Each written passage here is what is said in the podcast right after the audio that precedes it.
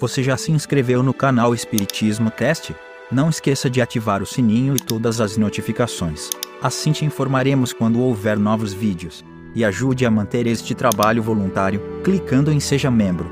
Com isso você nos ajuda a produzir mais conteúdo sobre nossa rica doutrina, com a melhor qualidade técnica possível. E não se esqueça de clicar no like e compartilhar com seus amigos. Gratidão pela sua presença.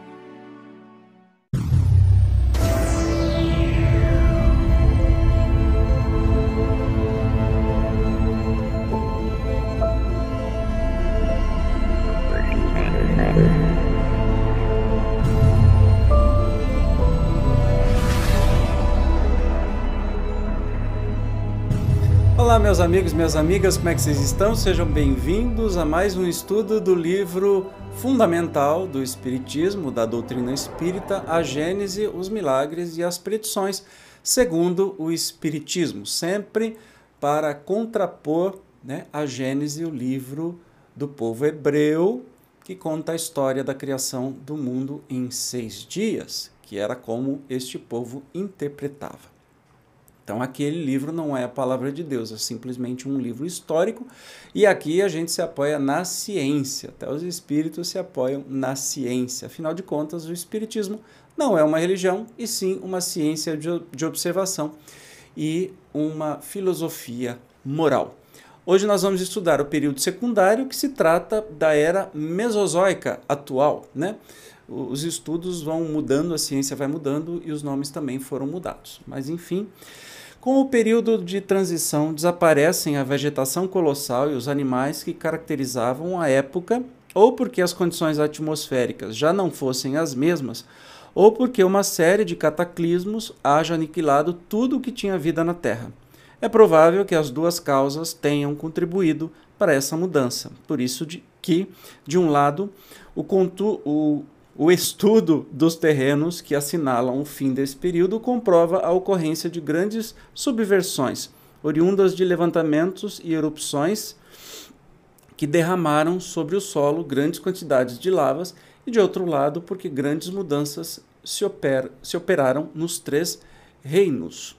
Olha que interessante, né? É, o planeta Terra, a gente sabe, passa por períodos geológicos e que esses períodos trazem os tais cataclismas, alteração de, de atmosfera ou atividade vulcânica ou qualquer outra coisa, menos um dilúvio, tá? Isso é um é, é, pode ter sido um registro de uma grande enchente que teve na época, né, do, do povo hebreu e que foi interpretado como que o mundo inteiro inundou e não foi bem assim porque a água do planeta Terra veio estar presente desde a sua formação e se transformando, uma hora em estado líquido, outra hora em estado sólido, outra hora em estado gasoso, mas se houvesse um dilúvio que tinha inundado o planeta inteiro, para onde é que estava essa água? Né? Que, para que ralo que ela foi?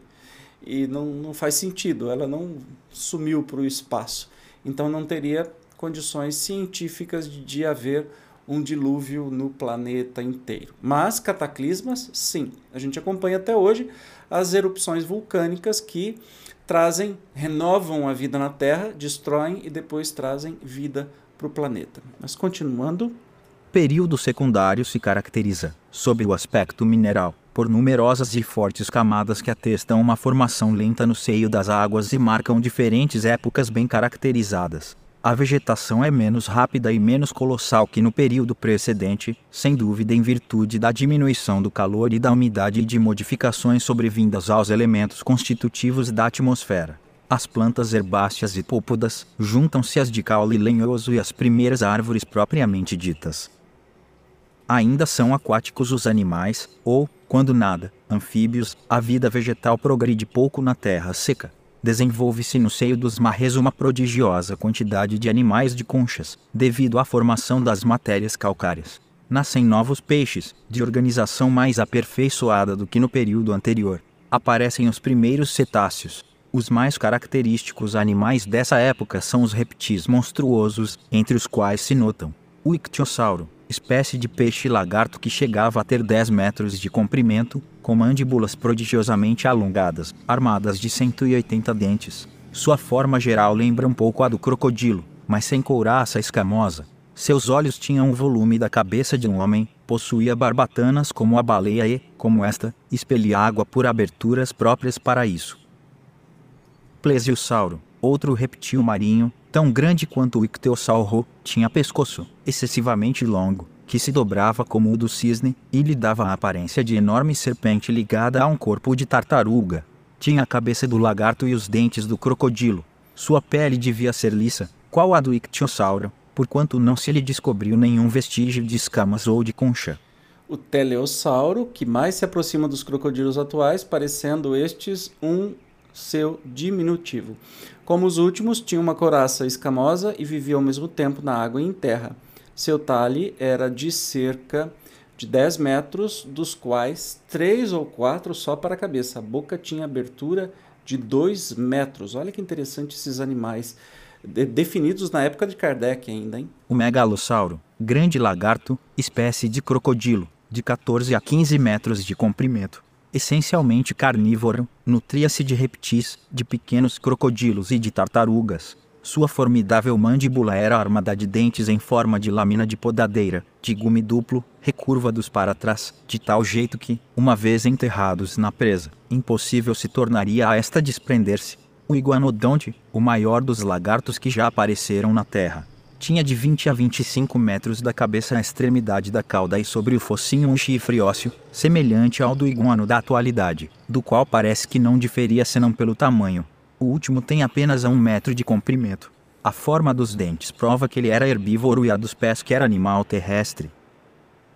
Pterodátilo, animal estranho, do tamanho de um cisne, participando, simultaneamente, do reptil pelo corpo, do pássaro pela cabeça e do morcego pela membrana carnuda que lhe religava os dedos prodigiosamente longos. Essa membrana lhe servia de paraquedas quando se precipitava sobre a presa do alto de uma árvore ou de um rochedo.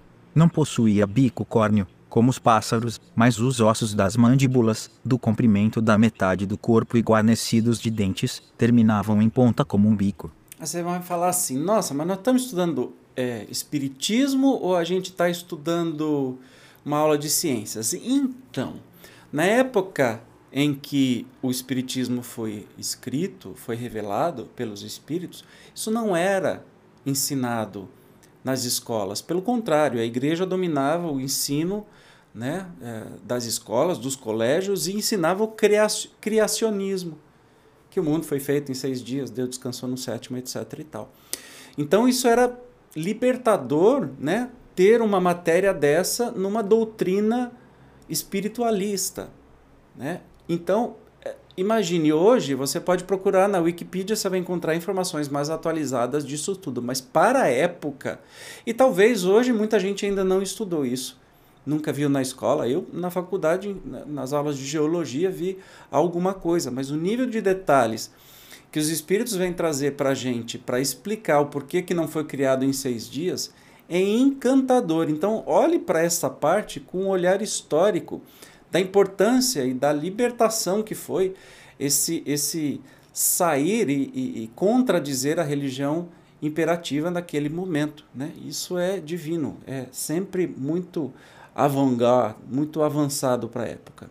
Durante esse período, que há de ter sido muito longo, como atestam o número e a pujança das camadas geológicas, a vida animal tomou enorme desenvolvimento no seio das águas, tal qual se dera com a vegetação do período que findara mais depurado e mais favorável à respiração. O ar começou a permitir que alguns animais vivessem em terra. O mar se deslocou muitas vezes, mas sem abalos violentos. Com esse período, desaparecem, por sua vez, aquelas raças de gigantescos animais aquáticos, substituídos mais tarde por espécies análogas, de formas menos desproporcionadas e de menor porte. Nós estamos falando tudo isso antes do aparecimento do homem. E lembrando que uh, a gente até viu um pterodátilo que não tinha Jurassic Park, que popularizou tudo isso para o mundo, né? O, o, filme, os filmes, né? Do uh, Spielberg. Então, é, imagine a, o avanço que foi falar sobre isso nessa época. É divino, né? Vamos continuar aqui o estudo. O orgulho levou o homem a dizer que todos os animais foram criados por sua causa e para a satisfação de suas necessidades. Mas qual o número dos que lhe servem diretamente, dos que lhe foi possível submeter, comparado ao número incalculável daqueles com os quais nunca teve ele, nem nunca terá, quaisquer relações? Como se pode sustentar semelhante tese, em face das inumeráveis espécies que exclusivamente povoaram a Terra por milhares e milhares de séculos antes que ele aí surgisse? e que afinal desapareceram, poder-se afirmar que elas foram criadas em seu proveito. Entretanto, tinham todas a sua razão de ser, a sua utilidade. Deus, de certo, não as criou por simples capricho da sua vontade, para dar a si mesmo, em seguida, prazer de as aniquilar, pois que todas tinham vida, instintos, sensação de dor e de bem-estar. Com que fim ele o fez? Com um fim que há de ter sido soberanamente sábio, embora ainda o não compreendamos, Certamente, um dia será dado ao homem conhecê-lo, para a confusão do seu orgulho, mas, enquanto isso não se verifica, como se lhe ampliam as ideias ante os novos horizontes em que lhe é permitido, agora, mergulhar a vista, em presença do ímpio. Neste espetáculo dessa criação, tão majestosa no seu lento caminhar, tão admirável na sua previdência, tão pontual, tão precisa e tão invariável nos seus resultados. Nossa, com isso assim, fecha com chave de ouro e dá uma pancada no orgulho besta do ser humano. Olha que avançado, de novo, que avançado para sua época, que é a doutrina espírita.